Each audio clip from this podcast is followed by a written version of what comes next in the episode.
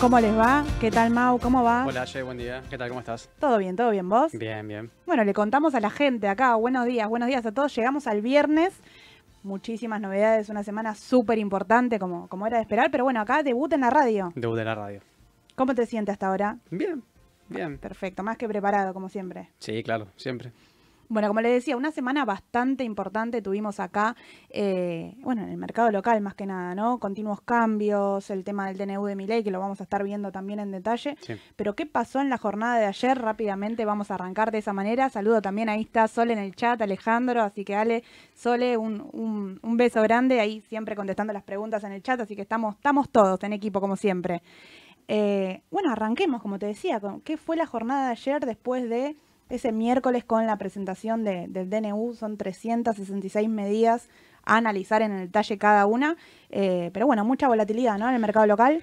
Terrible. Arrancó el mercado subiendo fuerte. Sí, los que se subieron a primer momento eh, después las pasaron mal, sí, porque la realidad es que lo único que se mantuvo fue el sector financiero. Los Sí. bancos se mantuvieron muy arriba. Y los demás papeles, bueno, empezaron a, a retroceder, empezaron a, a mermar en la, en la cotización y terminaron prácticamente neutrales o negativos en algunos casos. Exactamente, empezaron a achicar. Bueno, el Merval, tanto en pesos como en dólares, terminó su número de manera positiva, pero Sí. como, como bien decís, Mau, fue una jornada de muchísima volatilidad. Eh, bueno, a veces insistimos con eso, ¿no? Operar en el primer minuto te lleva a tomar decisiones Sí. inacertadas, a veces favorables, a veces no. En este caso, la volatilidad puede que te haya jugado una mala pasada. Eh, pero bueno, alrededor de las 3 de la tarde empezaron rumores, qué pasa con el DNU, si, cómo sigue todo esto. A la mañana habló Milei también en Radio Rivadavia, eh, que todo esto seguía inyectando vol- volatilidad y presión en el mercado, ¿no? Sí, claro. Bueno, Argentina ya es volátil de por sí, es un mercado que se mueve por netamente por expectativas y la prima de riesgo país es lo que mueve en general todos los precios de los activos, más allá de la cuestión fundamental de, los balances en cuanto a las empresas o de las condiciones del bono, si es creíble o no es creíble la deuda, sino más bien es minuto a minuto y, y cómo se mueva eh, y las expectativas que tenga ¿no? el exterior, porque claramente la prima de riesgo país está, eh, bueno, está puesta, está es evaluado Argentina a través de la prima de riesgo país, ¿no? En el mercado internacional. Entonces, bueno, eso es lo que mueve el precio de los activos constantemente, por eso la volatilidad. Yo creo que ahí tocaste un punto muy importante, Mau, que es esto de el apoyo del mercado internacional, ¿no? Eh, de las acciones y, y los bonos también, digamos, el mercado argentino en general va a depender un poco de, de, no sé, por decir una de, una de, la- de los puntos, el ingreso no de dólares del exterior va a Sí, jugar claro. un papel clave para todo el mercado local y la, el apoyo que tenga a nivel internacional estas nuevas medidas, ¿no? Sí, claro, totalmente. Bueno, a ver, eh, a, a mercado internacional, sí, la, la deuda que hoy tiene Argentina, por ejemplo, de, de lo que es deuda en pesos, ¿no? Dolarizada, o sea, pasada a dólares, que son más o menos entre 30 mil, 40 mil millones de dólares. Sí. Bueno, para el mercado internacional, para el que no esté familiarizado, no es un monto significativo para nada. Entonces, claramente necesitas un, como se le llama, un big loan, ¿no? Una gran, un gran préstamo, un gran desembolso del exterior para poder quizás solucionar tus problemas financieros. Exactamente. Y fíjate que cómo reaccionan la- las acciones argentinas, ¿no? Porque durante el transcurso de la rueda, como le dijimos, con muchísima volatilidad, el Merval logra pasar los 1000 y se acomoda nuevamente por debajo, ¿no? 999, prácticamente 1000. Sí. Sigue ahí en esa resistencia sin definición. Eh, veo que ahí justamente lo están charlando en, en el chat. ¿Qué necesita el Merval? Bueno, un poco más de consistencia, un poco más de, de volumen para que logre pasar estos precios claves y también en acciones puntuales, ¿no? Por ejemplo, IPF los 18 dólares, un precio que tengo que tengo en la cabeza siempre, los 18 dólares de IPF son importantes. Eh, pero quiero saber qué opinás, Mau, de una acción puntual que tuvo una buena jornada ayer, que es eh, Superbill, ¿no? Digamos, dentro del sector financiero es una que de las de volumen no es una de las más importantes, pero tocó máximos de los últimos cuatro años. Sí, sí, bueno, ayer termina cerrando en Nueva York eh, en 4 dólares 47. Sí. A ver, de los máximos, estamos hablando del mismo nivel que tuvo en 2019, ¿sí? Luego de las pasos de agosto. Sí, Entonces, bueno, está a niveles, superó una tendencia lateral. A ver, la tendencia lateral está todavía no, llevamos cuatro años y pico, casi cuatro años y medio, vamos a suponer, eh, de tendencia prácticamente lateral, donde se movió entre un dólar y medio y 3 dólares. Lo que 3 tiene es que también, bueno, estos grandes saltos tienen que ver con el precio, ¿no? Mientras más barata la acción, un- unos pequeños, quizás 20 centavos, generan un porcentaje importante. Sí. Eh, pero lo que no hay que dejar de mirar, que me parece importante, que seguramente vos me lo vas a saber confirmar, es que quizás hay una divergencia bajista, ¿no? Tampoco engolosinarse con estos papeles que por ahí desde el análisis técnico no da entrada. eh, y si lo miro con un, un estocástico o cualquiera otra acción, por ahí el análisis técnico me dice, no, bueno, por ahí es momento de, frenar y buscar quizás otro activo con eh, más volumen. Mismo si quiero el sector financiero porque le queda recorrido, porque creo que se va a arreglar y que el decreto lo van a tomar de manera favorable los mercados. Bueno, por ahí, como siempre decimos, ¿no? Un, un Galicia, macro. Bueno, a ver, eh, la, la contra que tienen los papeles que tienen poco volumen, ¿sí? son justamente grandes movimientos por grandes entradas y salidas de flujo de cash, digamos, ¿no? de, de- de flujo de efectivo. A ver, eh, lo ideal para ver estos papeles es primero ajustar el gráfico.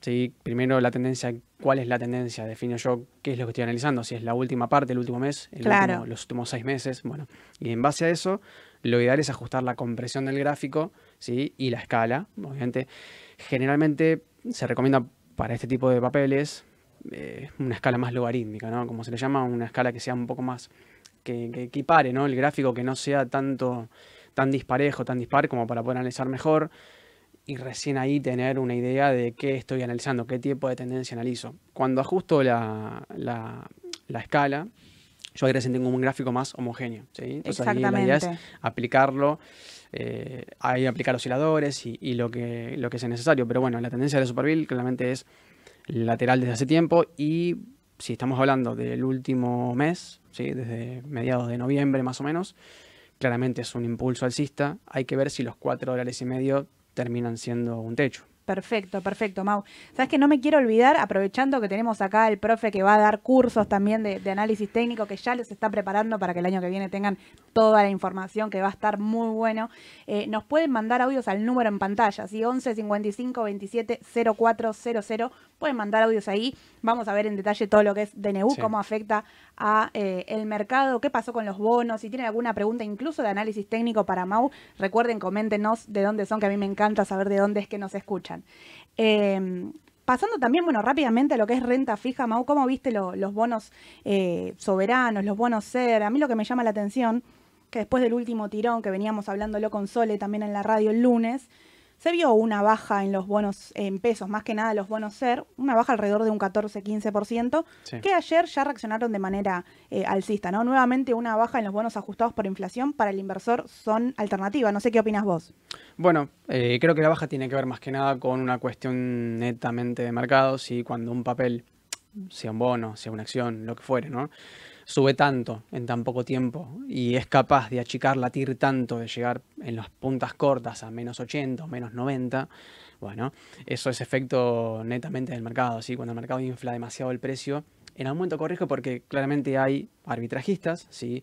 Hay especuladores y hay coberturistas, como en cualquier otro mercado. Entonces, los especuladores y, y, bueno, arbitrajistas es muy corto plazo, pero Sí. los, el- los cier- cierran posiciones cortas, digamos, ¿no? En muy corto plazo.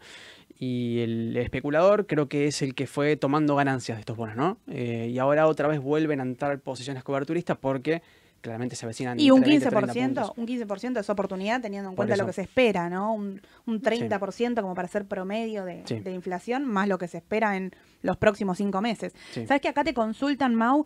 eh, si entrarías Galicia IPF, es muy amplia la pregunta. Mira, te digo, Galicia, IPF, TX26 o TDG24. Yo tengo mi opinión, quiero saber la tuya primero. TX26. TX26.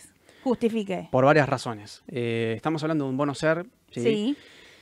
comparado con, primero, que siempre cuando comparamos bonos, hay que, bueno, justamente, valga la redundancia, ¿no? que sean bonos comparables. Si no, estamos comparando, como dice Sole, eh, peras con manzanas, ¿no? Entonces, Exactamente. eh, no podemos comparar directamente un bono dual con un bono SER, porque son comportamientos distintos, porque los ajustes, si bien sobre el capital, sobre el valor residual, es distinto y hay que ver si el bono es amortizable o si es bullet. Bien. Ahora, el TX26 presenta una TIR, por lo que veo acá, de ayer de menos 8%, ¿sí?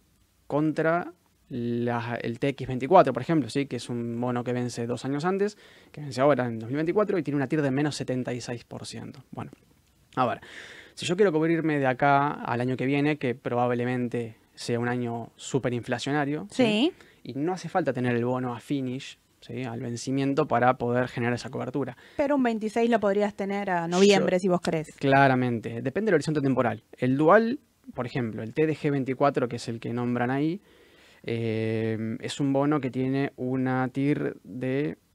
Eh, bueno, ahora están todos pasados de, en realidad las paridades, 17%. yo, te, voy a dar mi, punto de vista, quizás dentro de los bonos, a mí me gusta el bono ser, me gusta, digamos, en este momento, si tuviera que elegir uno, yo particularmente, eh, creo que ahí no coincidimos, me gusta el TDG 24, ¿sí?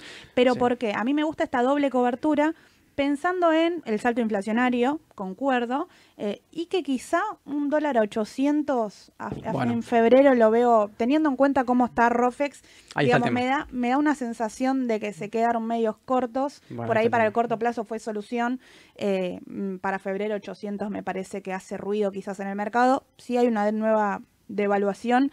Eh, no, no veo que estos bonos lo hayan pasado a precio, así que me gusta, digamos, si tengo que arriesgar, cubrir inflación y evaluación, bueno, me iría por un, por un dual agosto. Bueno, a ver, es una alternativa válida. Yo me voy más por las coberturas SER.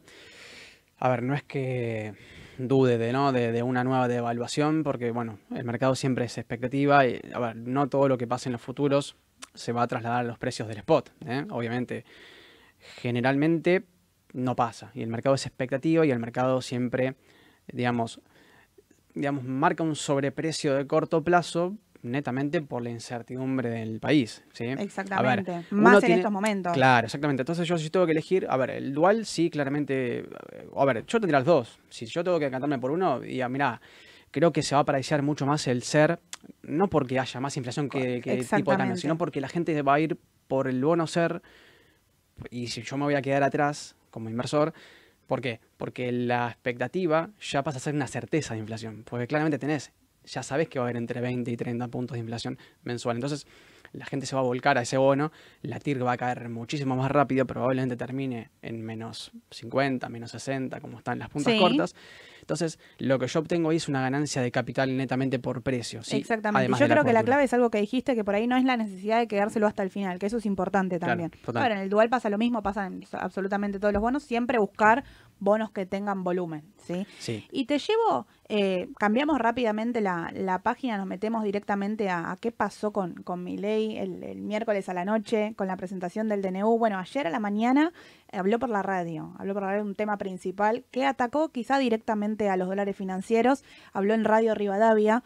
Eh, una de, las frases, digamos, que tomé para, charlar, que me parece importante, es que solo van a sacar el cepo cuando terminen de arreglar la economía, cuando termine de arreglar el tema del Banco Central. Entonces, esto quiere decir que quizás van a continuar habiendo restricciones en los dólares financieros y posiblemente coincidiendo con, lo que opina Edu, que ayer lo comentó en las mañanas del mercado junto con, junto con Sole, em, que puede ser hasta mínimos incluso estos precios de los dólares financieros. ¿A vos qué te parece? Bueno, eh, claramente coincido en que no pueden liberar el tipo de cambio, ¿sí? porque el, terreno no está preparado para poder liberar el tipo de cambio financiero. Obviamente que vos tenés un problema primero de deuda, ¿sí? tenés que solucionarlo, tenés muchos intereses que pagar, bien, eso es lo que genera, eh, digamos, el déficit fiscal, digamos, no es solamente el déficit primario, ¿sí? es el déficit primario más intereses de deuda. Entonces, bueno, eh, lo que tiene que primero solucionar el gobierno es justamente allanar el terreno como para... Sí, sí, lo dejó, lo dejó muy amplio como arreglar la economía, pero son un montón de puntos que él dijo que iban a estar por encima antes de una liberación del cepo, que el objetivo es ese, pero que por el momento va a seguir, eh, podríamos decir, sosteniendo el tipo de cambio. Sí, sí, es que en realidad, a ver, no podés, como te digo, liberarlo, no sería lo ideal. De hecho, no, no podrías liberarlo ahora porque podés tener un problema netamente de una corrida cambiaria. Claro. Claro. Y puntualmente el DNU también trascendió eh, en su nota que le hicieron dentro de Radio Rivadavia, es que él dijo iban a estar vigentes desde hoy. La realidad es que no, porque si vos en el DNU no pones fecha, no está vigente la fecha actual, eh, sino que son ocho días corridos para adelante. Así que este DNU empieza a eh, regir el 29 de diciembre recién. Esto es un punto importante, todavía no está no se está utilizando, digamos, todos estos cambios de normativas no están vigentes actualmente. No, todavía no. Pero bueno, la respuesta del mercado por el momento es positiva. Ahora, ¿qué pasará en el Congreso, no? Bueno, es un gran tema, porque todo depende del Congreso en este caso. y el mercado se va a dejar llevar por los rumores, ¿sí? por las noticias, obviamente. Las, pero generalmente los rumores son los que impulsan el mercado, no las noticias. Las noticias te confirman o, eh, o rectifican una expectativa, ¿sí? o ratifican o rectifican. Entonces, bueno, la expectativa del mercado ayer a la mañana, al principio de ruedas, justamente por eso los activos subían tanto, era bueno que el DNU pasaba, netamente por el DNU, era que era un mercado mucho más libre, una economía mucho más desregulada. Entonces, bueno.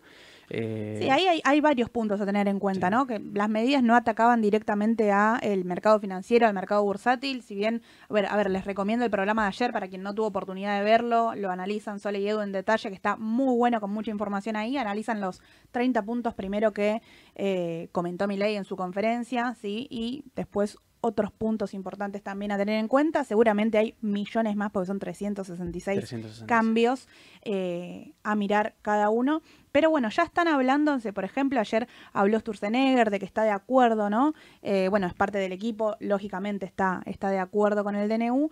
Y em, el tema sigue siendo, como te decía recién, el Congreso, ¿no? El Congreso, a ver, al ser un, decreto no tiene la necesidad de aprobación, pero sí lo puede rechazar, esto es importante. Eh, y aparentemente hay una nota en la política online, para quien la quiere ir a ver, que ya estarían juntando la cantidad de eh, diputados para poder rechazar el DNU. Digamos, de ser así, yo creo que lo que nosotros tenemos que pensar es, bueno, cómo va a reaccionar el mercado, ¿no? Con esto, porque si llegan a juntar, están hablando de 130 eh, diputados más la mitad de los senadores, digamos, si se llega a juntar este número y se rechaza definitivamente el DNU, bueno, ¿cómo lo va a tomar el mercado? Que lo tomó positivo cuando salió, digamos, caerá, caerá mucho, meterá mucho volumen, eh, sería dentro de los primeros 15 días de, mandato de mi ley la primera eh, carta roja, digamos, que, que, ya no conseguiría, ¿no? Mira, el efecto, yo pienso, ¿eh? El efecto es que desde el exterior, ¿sí? Va a empezar a haber una especie de desconfianza, entre comillas, ¿no? A ver, obviamente vos llevas 10, 12 días de gobierno y ya, digamos, eh, no te pasan el decreto, digamos, no, no, no te aprueban el decreto y ya tenés varias trabas para poder avanzar. Bueno, desde el exterior ya empiezan a mirar de reojo, ¿no? Entre comillas. Claro. no, no es algo exacto. ¿Qué pasa? Cuando del exterior te miran de reojo, tus activos se empiezan a descremar, ¿sí? empiezan a digamos, a descontar sus flujos de fondos. Como siempre decimos, una tasa más alta porque el riesgo país empieza a subir. Probablemente el mercado lo tome mal y tanto los bonos como las acciones bajen. Hay que estar atentos en eso entonces, ¿no? Quien, quien considera que esto va a pasar, bueno, quizás hasta tener incluso liquidez, como siempre decimos, los bonos a mediano plazo continúan siendo alternativa. Si caen a corto plazo, quizás es oportunidad para eh, inyectar ahí y estar atentos a las acciones que son los que más fuerte reaccionan. Pero hay un rumor en particular que, que tal cual, digamos, rumor de pasillo de la Cámara, mira, te lo voy a leer, habrían indicado que dos diputados de la Libertad Avanza se podrían eh, se opondrían a frenar el DNU, sí, así que directamente ellos también votarían en contra, pero puntualmente por la reforma laboral. Ellos no están de acuerdo. A ver, podríamos decir que la mayor parte del Congreso no estaba de acuerdo porque decidió saltearlos, este era el enojo más que nada, no en sí por la ley, eh, hablaban de que quizás ley por ley sí lo podrían haber aprobado, obviamente que llevaría su tiempo, ¿no? Que todo pase por el Congreso. Pero bueno, este era el punto que tenía en contra y hay que ver qué sucede, porque como vos decías, también están hablando a nivel internacional de lo que pasa acá en Argentina. Digamos, dentro de los diarios que a mí me gusta leer eh, antes de comenzar la jornada, hay uno muy particular en el exterior que ya está hablando de eh, justamente de esto, ¿no? Que el Congreso podría frenar el DNU y hay que ver qué va a pasar y hacen hincapié en la privatización de aerolíneas argentinas e IPF, que es un poco lo que a nivel internacional les interesa, ¿no? Bueno, creo que el efecto que logró eh, este gobierno, ¿no? estas elecciones, eh, este balotaje, ¿no? fue generar un interés en particular en Argentina, ¿no? desde el exterior. Y creo que, mm, a ver, hay seguidores de mercados emergentes y mercados como el argentino, ¿no? Donde, donde obviamente se le llama high yields, ¿no? Altas tasas de rendimiento por ser mercados riesgosos y los seguidores de estos mercados le están poniendo más, mucha más atención. En realidad está generalizándose la atención puesta en Argentina, ¿sí? Porque claramente es una vuelta, ¿no? De, un volantazo total, ¿no? Lo que pasó. Entonces, bueno, sin ser experto en política, pues claramente no, no, lo soy. Eh, un DNU con tantos puntos, es muy difícil que todos estén de acuerdo, ¿no? Exactamente, exactamente. Pero se decía también que no iban a llegar a la cantidad de, eh, de, diputados en contra para poder, eh, bueno, a ver, no se sabe todavía, este es el rumor, digamos, no hay confirmación de, absolutamente nada. Quizás mientras eso siga vigente, el mercado puede seguir de manera negativa, pero este rumor por ahí le pone un freno a la expectativa. Ahí me dicen, Mau, que tenemos eh, un audio para escuchar, a ver, una consulta de ustedes. Hola, buenos días, Mauro y Aye. La pregunta es la siguiente. ¿Qué me conviene? ¿Por dónde voy? ¿Acciones Argentina o algún bono con inflación? ¿Qué va a subir más? ¿Las acciones o algún bono por inflación? Digo porque los bonos están recontra, recontra caros. Gracias por todo. Bueno, ¿qué tal? ¿Qué tal? Buenos días, ¿no? No sé tu nombre, pero bueno, te saludo igual, no hay ningún problema. Eh, bueno, sé que te gustan los bonos ajustados por ser, ya comentaste eh, por ese lado, pero también sé que tenés un perfil eh, agresivo en cuanto a las acciones argentinas. Eh, a mí me gustan las acciones, la verdad que en los precios actuales me parece que están en zonas de acumulación. Si el mercado y, las novedades acompañan, me parece que la suba más grande quizás se puede dar ahí, teniendo en cuenta que los ser un poco ya lo pasaron a precio, mm. mientras que las acciones lateralizaron pero estamos hablando de, diferentes riesgos, ¿no? No sé qué te parece a vos. Mira, eh, haciendo una analogía con el fútbol, esto sería una especie de... ¿Qué me combina, atacar o defender? Bueno, depende. Depende del perfil que vos tengas. ¿sí? A ver, las acciones claramente, al igual que los bonos en dólares, son activos de perfil claramente de riesgo, ¿sí? de riesgo alto. ¿Por qué? Porque yo lo que estoy buscando es comprar a precios bajos ¿sí? y esperar un spread, un salto en el precio para ganar una ganancia de capital y después venderlo en el mercado. Sí, obviamente a mí me conviene los activos más líquidos, ¿no? Para poder salir y tener el mejor precio posible. Ahora, si vos pensás, quizás, o tenés expectativa como la mayoría del mercado, que de hecho ya para edición los bonos SER o los bonos duales y o los bonos duales, que la inflación va a ser descontrolada en los próximos meses y además, como bien dijiste vos hace un rato, que es válida la opinión, de lo del tipo de cambio oficial, que no se ha devaluado lo suficiente porque si mira, che, está atrasado a 800 y pico y creo que va a subir Es que si yo lo comparo con inflación, digamos, de acá a enero me alcanza, a febrero hasta ahí nomás, entonces me parece que, en línea con, lo que proyectan realizar, ¿no? Eh, que, que podría haber otra devaluación. En cuanto a las acciones relacionadas también con la inflación, Em, históricamente, claro, históricamente en Argentina, en, los escenarios de hiperinflación, las acciones reaccionaron de manera alcista, digamos, y funcionaron en su momento como cobertura. Eh, coincido que los bonos sería quizás tomar un perfil más defensivo, pero si tengo un perfil de alto riesgo, yo tendría acciones argentinas, eh, entendiendo, digamos, el, el riesgo que, a ver, entre paréntesis pondría, se aprueba o no el DNU, digamos, a corto plazo achicarán con fuerza, por ahí esperaría esta semana eso, eh, a ver qué pasa antes del 29, si hay muchos rumores ahí, pero considero que en el 2024 sí continúa de esta manera los cambios de, reglas, vamos a decir, las acciones podrían tener un salto importante, quizás hasta de la mano con la inflación, ¿no? A ver, yo siempre soy partidario y ahí coincido con Edu, con Sole también, de tener carteras diversificadas, ¿sí? no, no es poner todo, todo en un solo activo o en un tipo de activo, sino tener cobertura ante inflación, cobertura ante saltos del tipo de cambio, sea en bonos o en acciones, como por ejemplo eh, Alvar, ¿sí? Eh, ir a acciones más especulativas como los bancos, ir a bonos en dólares que son netamente especulativos y dependen solamente de la prima de riesgo país, y también tener cobertura ante el dólar financiero. Si podés acceder al CDR, sería también lo ideal, tener una posición de cartera en CDRs. Eh, yo soy partidario de todo, de hecho, Vos sabés que soy. Sí, sí, que te gustan también las opciones, digamos, lo usás para diversificar. A ver, entiendo que cada uno, cada uno tiene su, su perfil. Yo hoy por hoy estoy parada quizás más que nada en el tema de, la dolarización. Me parece que, como decía al principio, que estos tipos de cambio y me parece que es eh, que son incluso mínimos del contado con no vendría no vendería mucho contado con liquidación ahora. Sí tendría como dice Edu un 60 40 un 50 y 50 teniendo en cuenta riesgo de acciones argentinas buenos soberanos que me gusta también eh, armaría un mix pero estoy puntualmente en lo que es contado con liquidación no eh, te cambio Mau de tema a ver a un tema que también estuvo toda la semana que yo pensaba que con el DNU se nos iban a aclarar todos estos grises que quedaron dando vuelta. Algunos se aclararon, otros no, que es este bono con los importadores, ¿no? El BOPREAL. Eh, que desde esa conferencia de Caputo la semana pasada lo dejó entrever y había grises de fechas, de cómo iban a ser, que varios puntos se fueron aclarando, todavía no salieron a cotizar, digamos, no son bonos que están cotizando. No. Hoy por hoy los importadores le pidieron tres puntos, que me parece que es bastante, bastante difícil. Uno es que cambien la legislación del bono, ¿sí? Otro es que puedan aplicarlos a créditos fiscales, ¿sí? Y por otro punto es que ellos puedan acceder eh, teniendo estos bonos al eh, dólar contado con liquidación para pagar, bueno, la deuda a eh, sus proveedores en este caso, ¿no? Claro.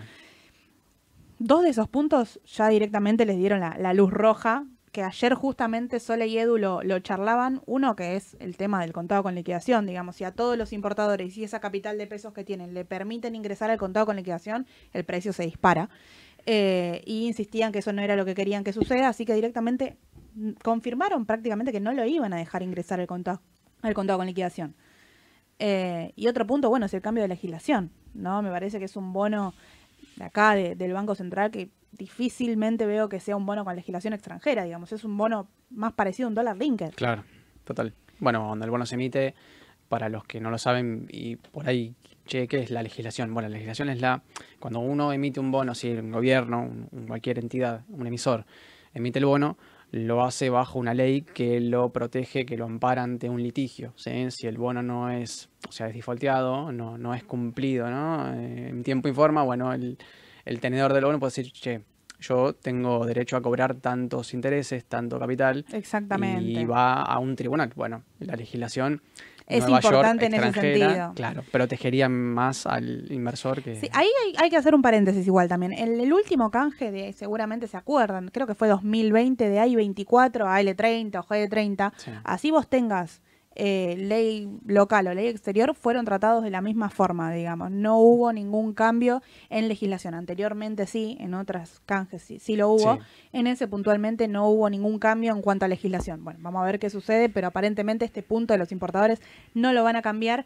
Como le decía recién, todavía siguen la- las restricciones para los importadores para acceder a los dólares financieros, para acceder al contado con liquidación. Como siempre les decimos, no hagamos todavía lo que no, no podemos hacer, digamos, porque son cambios que se están hablando que quizás tengan acceso al tipo de cambio al, al corto plazo. Bueno, eso esperemos, ¿no? Porque hay muchos proveedores por pagar y muchas cadenas que, eh, que prácticamente se, se rompieron. Sí. Pero salió hoy un boletín oficial también acerca de estos bonos que dice los bonos del Banco Central se van a poder utilizar eh, para el stock de deuda de los importadores, pueden utilizarlo para pagar impuestos. Ahí se agregó, hay un apartado de impuestos que no lo van a poder utilizar para pagar, eh, por ejemplo, bueno, seguros sociales, obras sociales, ¿sí? toda, toda esa parte de aportes, contribuciones, toda esa parte no, pero sí lo van a poder utilizar para pagar impuestos.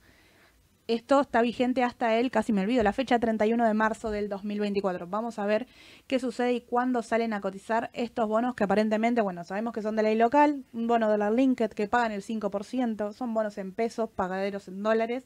Si vos lo rescataste antes, sabemos que lo tenés que rescatar por el mercado secundario, que hasta ahí les diría que es la- la- las grandes certezas que tenemos actualmente. Vamos a ver cuándo salen, a qué precio y cómo, cómo nos queda todo, ¿no? Esperemos que sí sean cobertura para los importadores y que sirva para ir ajustando todo esto, ¿no? Sí, sí. Bueno, hay que ver. Todavía son solamente rumores, son ¿no? tipo, bueno, hay que, hay que esperar, ¿no? No, nada decidido. Perfecto, perfecto. Mira, acá Marcelo te pregunta, justo lo vi a la pasada, si mantendrías posición de CDR, TDG24, AL30 y entras en un call de Galicia y Texara febrero. Bueno, eh, a ver, los calls siempre puedes entrar. Vamos a ver, las opciones. Las opciones siempre puedes entrar y tu pérdida máxima va a ser la prima que vos pagues en el mercado, ¿sí? Ahora, eh, la estrategia que yo utilizaría particularmente, ¿eh? mi opinión sobre opciones, son estrategias de volatilidad más que direccionales. Perfecto. O, a ver, utilizar un straddle, utilizar una cuna, un strangle, todo lo que sea, por ejemplo, volatilidad donde a mí no me garantice, me garantice una ganancia si el mercado se mueve, porque sé que Argentina se va a mover. Sé que va a haber volatilidad, no sé para dónde va a salir el mercado. Claro. Pero yo utilizaría eso más que eh, comprar, como te digo, comprar una opción no te va a generar más una pérdida que solamente la prima que pagas. Y en cuanto a los AL30, sí, claramente soy comprador, estaba comprador en los 18 dólares y estoy comprador ahora. Los bonos todavía, estos bonos salieron a cotizar a 52% de paridad y están a 37, ¿sí? Y tienen una TIR, eh, perdón, 38% de paridad y 37 de TIR. Bueno, Eh, la tira era el 20%, si no me acuerdo, cuando, si no, no recuerdo mal, creo cuando salieron al canje, 20%. Bueno, Sí. tenés esos 17 puntos de TIR que va a hacer que el precio llegue o equipare más o menos el 50% de paridad. Todo depende de la... Es, es de riesgo porque claramente tenés Es de riesgo porque incertidumbre. no, no deja de ser deuda, deuda argentina en dólares, que sabemos que en este momento, digamos, en el contexto que estamos atravesando, es de riesgo, pero no tienen posibilidades, como siempre mismo diciendo, de impago al corto plazo. No. Son bonos que los podés sostener, nada que ver con el riesgo de deuda en pesos. Así que desde ese No, lado creo que opinamos eh, Riesgo de parecido. impago no, riesgo de impago no, lo que sí tiene volatilidad por la cuestión de la, como digo, la prima de riesgo país Claro, es lo sí, que mueve sí. el precio de los bonos y va a hacer que vos ganes capital o pierdas capital en el corto plazo. ¿Sabés que ahí me, me dicen, Mau, que tenemos dos audios más? A ver si, si los podemos escuchar. Hola, buen día, mi nombre es Juan Pablo de Castelar. Quería saber si tenemos acciones ya compradas argentinas, si creen que es mejor eh, venderlas y pasarse en bono, aunque haya tenido una rentabilidad un poco negativa. Muy buenos días, aquí Saberio France en directo desde Francisco Álvarez. Y no olviden mm, los consejos que siempre ustedes nos dan en esta etapa de tanto rumor. Compremos, compremos, compremos. Cuando salga la noticia, mm, bueno, será el momento de tomar ganancias. Salute la mañana del mercado Qué bueno, qué bueno escucharlo. Tiene voz de locutor, Sí, Saberio. sí. Quizá es locutor, no sé. Hay, que ver, a- apostando. Yo seguro que no. Yo tampoco. ¿Te das cuenta, no? Yo tampoco, pero bueno, esperemos que no sea tan, tan finito. Eh, vamos primero con la consulta de Juan Pablo de, de Castelar. Decía, bueno, un saludo ahí primero para Juan Pablo. ¿Qué haces con las acciones argentinas? ¿Desarmás todo? ¿Te pasas a un bono? Y creo que es la pregunta hoy que más nos hacen, ¿no? Eh, ¿Qué hago? ¿Desarmo posición de renta variable? ¿Me paso a renta fija? Y es un poco lo que veníamos contestando antes, ¿no? Depende del perfil, de la versión al riesgo que tenga cada cartera, depende, obviamente, nosotros recomendamos siempre tener carteras diversificadas con bonos, con cobertura, con bonos especulativos y con acciones. Entonces, si vos te querés jugar quizás a, a rotar un poco la posición, salir de acciones, si ya tomaste ganancias, o sea, toma ganancias, si te cierra el número y pasarte a bonos para hacer una jugada más defensiva, no lo veo mal. Bueno, eso depende de cada uno. Eh, es una jugada válida, nadie tiene obviamente la, la- la bola de cristal, ¿no? Como se dice, para saber. Sabes que sí. yo no coincido, coincido que, que es una jugada válida la toma de ganancias. Yo no saldría en estos momentos del 100%. Eh, a ver, 100% no. considero, considero que si, si se llega a, a quizás bajar el DNU, que si el Congreso le va en contra, me parece que el mercado por ahí no lo puede tomar de manera positiva No. y va a achicar. eh, por ahí de eso sí puedes aprovechar si lo tenés en ganancia, tomar una ganancia para entrar más abajo si esto sucede. Puede ser. En el caso de que no sea, el mercado tiene muchísimo recorrido. No sé, puntualmente, a ver, nombramos a IPF, que son una de las más operadas. No pudo con los 18 dólares ayer. No. Al principio la rueda parecía que sí, parecía que salía con todo. volumen, que salía. eh, y después empezó a a achicar, cerró 17,60 aproximadamente. Pero tiene varios puntos a tener en cuenta. Primero, los 15 dólares para Sí. abajo, digamos, es un soporte a tener en, en la cabeza. Eh, y para arriba, bueno, los 18 dólares, 21, y después tiene los 26, como un precio objetivo del 2024 importante. Pero hay que ver si, eh, bueno, las medidas acompañan, si la, la parte política acompaña en sí al mercado. Yo creo que si se da el tema de la privatización, en IPF lo pueden tomar de manera positiva y alcista, ¿no? Y probablemente, probablemente lo pase de precio. YPF está cotizando en torno a los 17 dólares. Ahora en el pre-market de Estados Unidos sigue bajando. Sí, poco, pero sigue bajando. Eh, la, la volatilidad la tenés en todos los activos argentinos. En realidad algunos más, otros menos. Yo no desarmaría posiciones en total, la totalidad de acciones porque claramente no me quiero quedar afuera en un rally alcista en todo caso de que a mí me sorprenda y me deje afuera. Nunca hay que quedarse afuera de, un- de una suba, pero tampoco hay que quedarse comprado en una baja. Entonces, bueno, eh, yo claramente tendría una cartera diversificada. No iría ni por una ni por otra, digamos. Sería una Tendrías un mix. Claro, iría ajustando Y las ahí, posiciones. eh, claro, los porcentajes dependen del riesgo, ¿no? Que Depende uno, que uno quiera correr. Eh, y bueno, juntando también la, la consulta que, que nos hacía Saberio, a modo de comentario, también esto de comprar con el rumor y vender con la noticia es importante. Sí. Me parece que el mercado se mueve sin duda de esa manera. Eh, y ahí haría un asterisco, justamente con esto de los que los que decía un rumor que salió así tal cual yo se los leí en, en la política online, si lo quieren ir a buscar, que es el rumor de pasillo que hasta diputados del propio Javier Sí. Milei irían en contra. Entonces esto no sería un rumor positivo. Así que a estar atentos también si esto sucede de, esta manera, ¿no?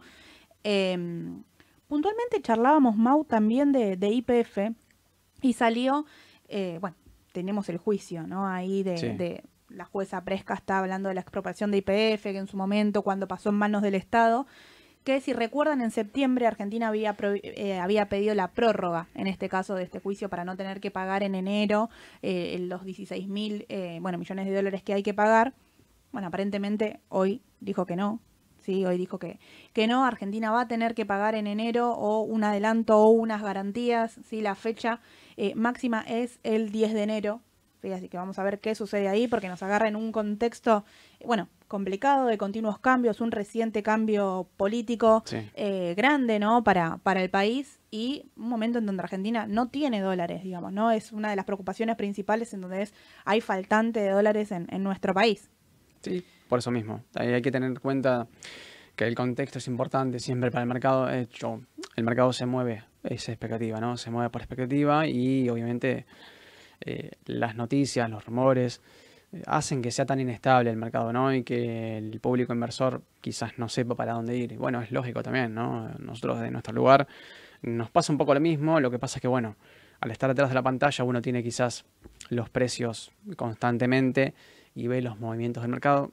Ahora, tiene un poco más de, de experiencia en algunos casos. eh, y hay gente que tiene más experiencia que nosotros, en la realidad. eh, Sin duda, sin inversores. duda. Entonces, eh, a ver, el mercado siempre, el mercado siempre sube, ¿sí? El mercado siempre sube, tiende al alza, cualquier mercado.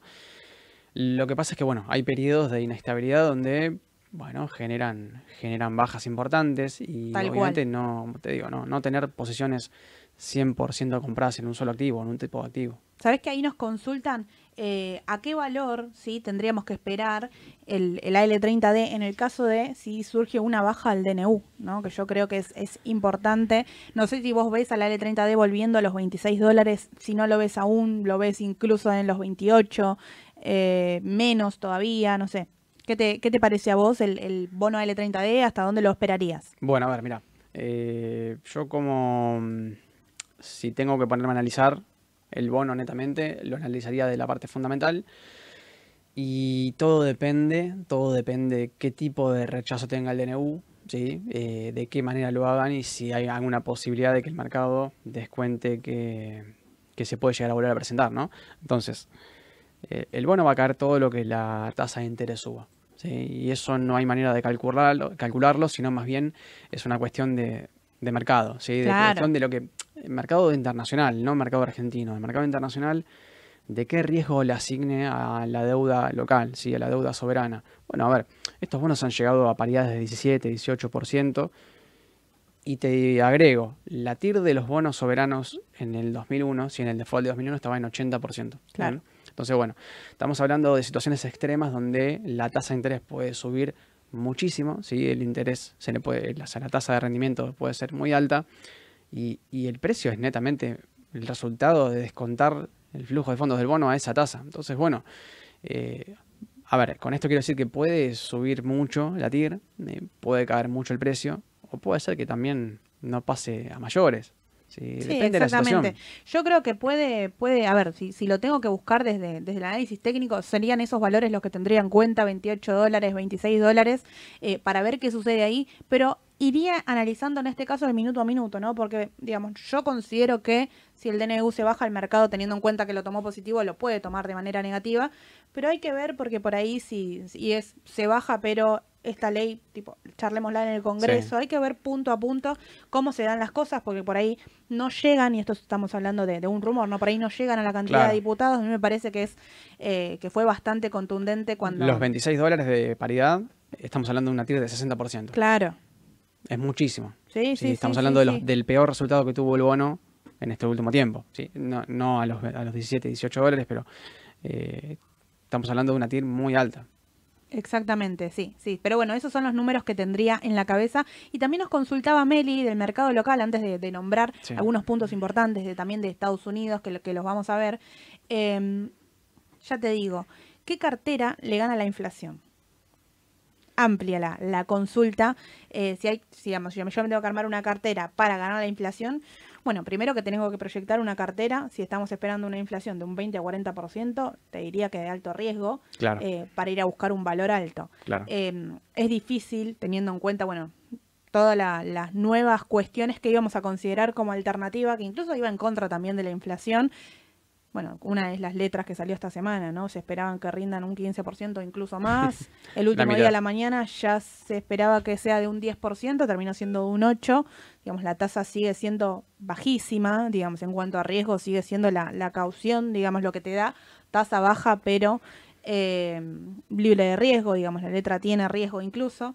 Pero tener que ir a buscar un 30% en pesos es elevado y quizás armar una cartera de alto riesgo es Argentina, bonos soberanos y tener algo también en bonos en pesos, ¿no? Y pensaba Eh, también que una cartera de riesgo, eh, en este contexto, ¿no? No hay una cartera para ganar la inflación. Porque, Exactamente. a ver, ¿qué pasa? ¿Qué pasa si todo el mundo eh, se corre el rumor de que hay una cartera mágica para ganar la inflación? Y, che, esta cartera me rinde 30, 40% mensual. Bueno, lo que pasa es que todos van a ir a esos activos, los activos van a inflarse de precio y el rendimiento va a bajar. Que es un poco lo que pasó, Se podríamos decir, las últimas dos semanas con los bonos ajustados por ser. Claro. Digamos, los bonos ajustados por ser eran una excelente Exacto. alternativa cuando se empezaba a entrever que eh, la inflación iba a ser alta, se proyectaba a principio un 20% y ahí empezaron a arrancar los bonos ajustados por ser, ya cuando hablaban de casi un 40% se dispararon, digamos, ya estábamos entrando incluso un poquito tarde hasta que ahora bajó un 15%. Eh, son todas cuestiones a tener en cuenta. Yo creo que hay que armar una cartera diversificada. En cuanto a cobertura a mediano plazo, insisto que yo seguiría teniendo contado con liquidación a, a estos precios. Tendría buenos soberanos. Igual es. Tendría eh, quizás, bueno, sí, duales. Digamos, los importadores tienen menos alternativas, así que sí o sí tendría duales Esto a, no estos otra. precios como para cobertura hasta que salga el Bopreal. Me parece que es una excelente herramienta. Sí. Eh, y bueno, en cuanto al mercado exterior, aparentemente el rally navideño puede ser que, que continúe, ¿no? Vienen muy bien los datos en el mercado de Estados Unidos. eh, es no importante para. para, es importante para los CEDARs y tenemos balances también importantes estos días. Ayer vino el balance de Micron Technology, que es la principal empresa de semiconductores radicada, digamos, netamente en, en Estados Unidos. Sí. Eh, no es la principal del rubro, porque sabemos que AMD y Nvidia, digamos, están por encima, pero es la principal netamente estadounidense. Y sabemos que tuvieron, ¿no? Durante el año, todos esos conflictos con China, con los conflictos comerciales eh, que tuvo el, el- el sector, digamos, de semiconductores en sí. Pero vinieron números muy buenos para Micron Technology ayer, subieron un 8%, fue la que más subió incluso en el mercado de Estados Unidos. Y eh, bueno, proyecta muy buenos resultados también para el trimestre que viene. Así Sí. que vamos a ver ahí, porque por ahí es una, una oportunidad. El sector de tecnología, semiconductores, a mí es un sector que me encanta, que me parece que está en continuo crecimiento todo el tiempo, ¿no? Sí, sí, sí, totalmente. Bueno, a ver, eh, ha sido también del, del sector más, más hablado, más charlado, ¿no? Durante este último año, año y medio, eh, porque había faltantes, ¿te acordás? Porque había eh, mucha voracidad por empresas como AMD, como, como Nvidia. Bueno, eh, creo que creo que es un, es un sector que tiene crecimiento, tiene Sí. mucho potencial, son acciones que se le llaman la- las growth, ¿no? Las famosas growth de crecimiento. A ver, volatilidad y riesgo siempre tenés cuando, cuando hablamos de ese tipo de activos, no son los conservadores de, de consumo, Sí. pero creo que son activos que yo tendría en mi A mí cartera. me parece que van a tener un buen 2024. No estoy compradora hoy de eh, un Nvidia, por ejemplo, o un Micron Technology. Me parece que, como, como les decía recién, son acciones que yo consideraría para tener para, para el largo plazo. Estoy siguiendo muy de cerca Nvidia. Tiene ahí un doble, triple techo, si mal no recuerdo, alrededor de los, de los 500 Sí, dólares. sí, claro. Eh, Ah, que así que debería, debería achicar un poquito. Es una tendencia netamente lateral y hoy tenés, bueno, está presionado al alza y en esos 500 dólares, bueno, por ahí descomprime un poco y quizás vaya a buscar nuevamente el nivel de 400. ¿Por qué no? Podría ser, podría ser. Te digo, a mí ya en 440 me gusta, me parece que es una empresa de, de mucho valor. Hay que ver qué sucede ahí. Nvidia paga dividendos de manera trimestral también para que les gusta, digamos, tenerlo en cartera. Sí. Pero esperaría que a corto plazo se espera por lo menos una chique, ¿no? Por eso decía, quizás este rally navideño que se espera de las tecnológicas ya se dio, ¿no? Ya estamos a nada, ya se dio antes, Ah. incluso después de los balances. Ahora hay que ver qué sucede, eh, porque en Estados Unidos continúan los datos, ¿no? Hoy viene el dato del PCE, que es el dato inflacionario que más sigue la Fed, para ver, bueno, ahí qué pasa con eh, la tasa de interés, que es, es uno de los puntos claves para el 2024, ¿no? Ya están hablando de una baja, no sé qué opinas vos, de una baja de un 0,75, eh, no en los primeros seis meses, pero sí durante el 2024 y creo que eso es positivo, ¿no? Mira, eh, lo veo probable, sí, lo veo probable. Creo que la tasa, la tasa inflacionaria de Estados Unidos llegó al pico máximo del 9% en junio, julio, si no recuerdo mal, de, del 2022. ¿Sí? Entonces, bueno, fue un 2022 nefasto para el mercado, donde los, los índices cayeron entre un 30 y un 40% todo lo que cayeron, a ver, lo recuperaron este año, ¿sí? hablando de un 53% del Nasdaq, de, más de un 20% del Standard Poor's. Bueno, entonces, ¿cuál es el riesgo de mantener una tasa alta? Bueno, entrar en una recesión económica, ¿no? de frenar la economía y que el hacer el, dinero caro, ¿no? Claro. Eh, no es bueno un periodo muy largo de crédito barato porque genera burbujas especulativas, ¿sí? genera burbujas eh, como cualquier economía, ¿no? Estados Unidos es un claro ejemplo de que ha tenido muchas crisis cuando las tasas estaban en el 0%. Y tampoco es bueno mantener una tasa alta demasiado tiempo porque claramente frenás el crecimiento del PBI. Sí, fíjate que la mantuvieron estos últimos meses y la tecnología, digamos, acompañó, como vos dijiste, tenemos un Nasdaq en un 50%, que es muy buen año. Sí. Eh, pero estamos llegando también a, techos importantes, no solo Nvidia, digamos, también eh, Apple, por ejemplo, que de, los que tengo en la cabeza. Ahí consultaban recién de Google, no sé si la querés mirar para darnos ahí tu opinión. Eh, pero Estados Unidos puntualmente yo creo que bajando la tasa de interés nos va a dejar mucha... Eh, mucho, mucho potencial en un sector que por ahí no subió todavía lo que tenía que subir, que es el sector financiero, que no pasó, digamos, el sector financiero necesita que bajen la tasa de interés para poder eh, tener mejores ganancias. Eh, bueno, para el de las tecnológicas, como vos decías recién, es más barato financiarse con una tasa de interés más baja. También necesita el sector tecnológico y un sector que no recupera, que puede recuperar si hay una baja de la tasa de interés, es el sector inmobiliario, que yo lo vine siguiendo durante todo el año. Mientras no toquen la tasa de interés, es un sector que venía bastante bajista. Cuando se empezó a hablar de este... Eh, de esta disminución, digamos, a partir del año que viene, comienza a resurgir desde octubre ahora, ¿sí? viene subiendo bastante, y sube de la mano con el TLH, que es lo que Edu siempre les venía comentando, digamos, el TLH toca mínimos en octubre junto con el sector inmobiliario y sale, digamos. Yo creo que todo lo que es TLH, XLRE, que es el sector inmobiliario, pueden ser oportunidades para el año que viene si esto se da de esta manera, ¿no? Si Powell, a ver, va a ir en busca de ese 2% de inflación y con una tasa más baja, yo creo que puede ser positivo. Mira, está a un punto porcentual de la inflación objetivo que quiere Estados Unidos. Una inflación, ahora, la inflación no es mala, ¿sí? En ninguna economía, siempre y cuando no sea desmedida. Bien, la economía tiene que ir acompañada, la inflación tiene que acompañar el crecimiento económico. Si acá, ¿qué pasa en Argentina? Hay inflación desmedida, pero claramente no hay crecimiento económico. la inflación acompaña el crecimiento económico porque claramente necesita que los precios suban para, obviamente, elevar el nivel, ¿sí? el nivel de PBI.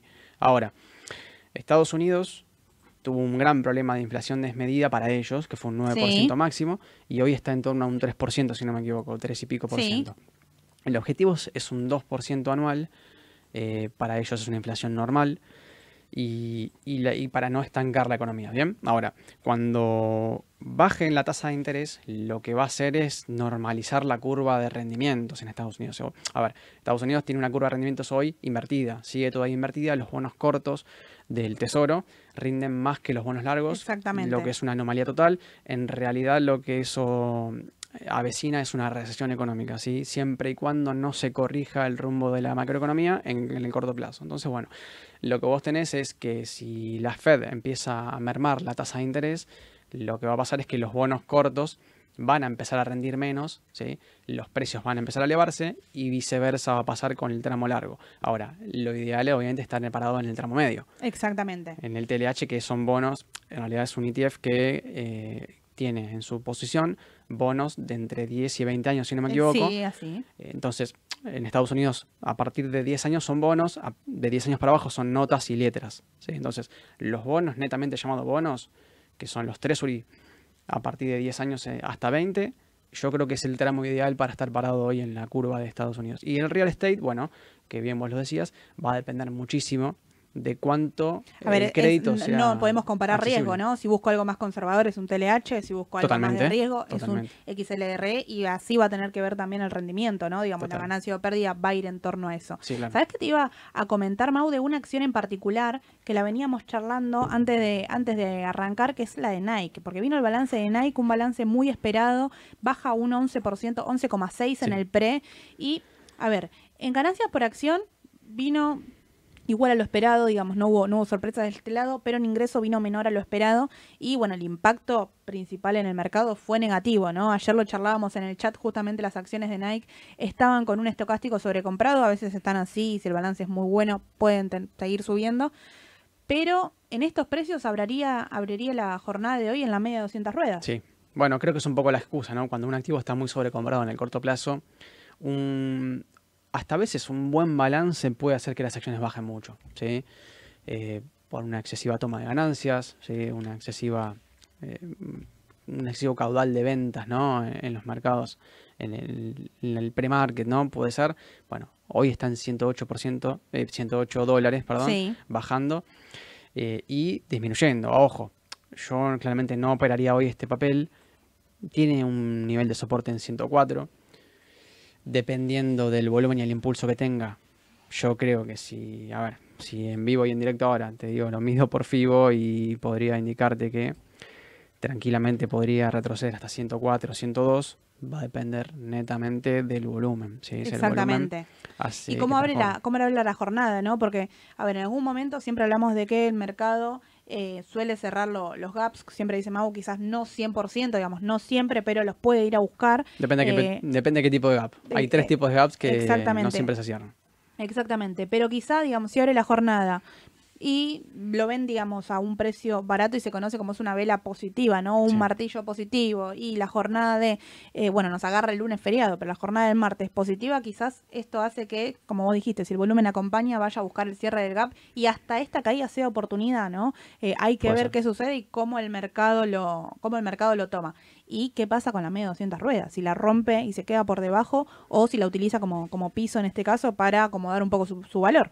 Bueno, sí, es el famoso precio psicológico, ¿no? Eh, lo que yo iría haciendo con este activo es netamente midiendo el volumen primero, tendría el oscilador de volumen y después tendría algún que otro indicador para darme eh, la pauta de si el mercado ya empezó a dejar de salir de posiciones, ¿no? Dejar de vender. Bueno, el Concord es un, una- Sí. un indicador importante en estos casos, ¿no? Yo utilizaría mucho el volumen y el Concord para ver si, si efectivamente hay posiciones chicas o posiciones grandes saliendo y de qué manera lo están haciendo y cuál es la velocidad con la que lo están haciendo. Entonces, ahí puedo llegar a decir, bueno, además de, de los soportes y demás, no solamente tener en cuenta el soporte de 104, sino más bien seguir todos estos indicadores, ¿no? Es una cuestión de decir con todo junto.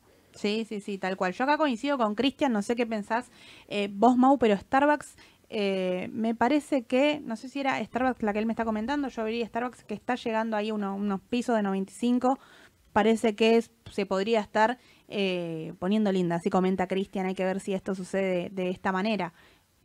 Puede ser, puede ser. Yo tengo marcado en 93, 40, quizás. Claro, un- está ahí nomás. Una especie de soporte. Eh, también hay uno intermedio en 88, 89. Puede ser. A ver, la tendencia que viene marcando Starbucks es bastante irregular, pero sigue Sí. siendo bajista desde el abril de este año. Entonces, tenés, podés unificar dos máximos descendentes, ¿sí? que es el, de, el del 27, 28 de abril y el que llegó el 17 de noviembre y los mínimos también descendentes. Bueno, lo que yo haría acá sería buscar quizás armar un canal, muy subjetivo, pero puede ser armar un canal. Y bueno, establecer niveles intermedios. Tiene muchos gaps donde tienen que, que por ahí evaluarse el activo, ver qué es lo que hace. MACD todavía está negativo. con sí, sí, cual- sí, yo creo que, que podría darse, pero digamos, dentro del mercado en general de Estados Unidos está todo bastante sobrecomprado. Eh, tengo un Standard Poor's bastante alto, tengo un QQQ bastante alto. Con datos positivos seguramente siga de esta Sí. manera, digamos, no hay excusa dando vuelta como para que achique con fuerza, entonces ir buscando estas oportunidades conservadoras me parece que conservadoras en este caso porque es Starbucks, ¿no? Eh, pero digo, puede ser oportunidad, eh, así que para tenerlo en cuenta esta semana, por ahí no es entrada ya, pero para, para tener en cuenta a ver qué sucede, ¿no? Puede ser.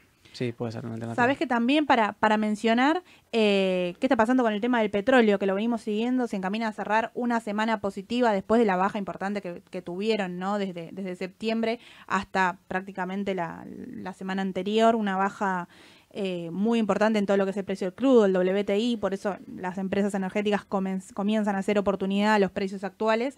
Hoy está subiendo, eh, está subiendo, se encamina a cerrar la, la semana, como les decía recién, de manera positiva, está subiendo casi un 1% el WTI. A febrero. Ah, sí, exactamente. El contrato de futuro a febrero. Exactamente.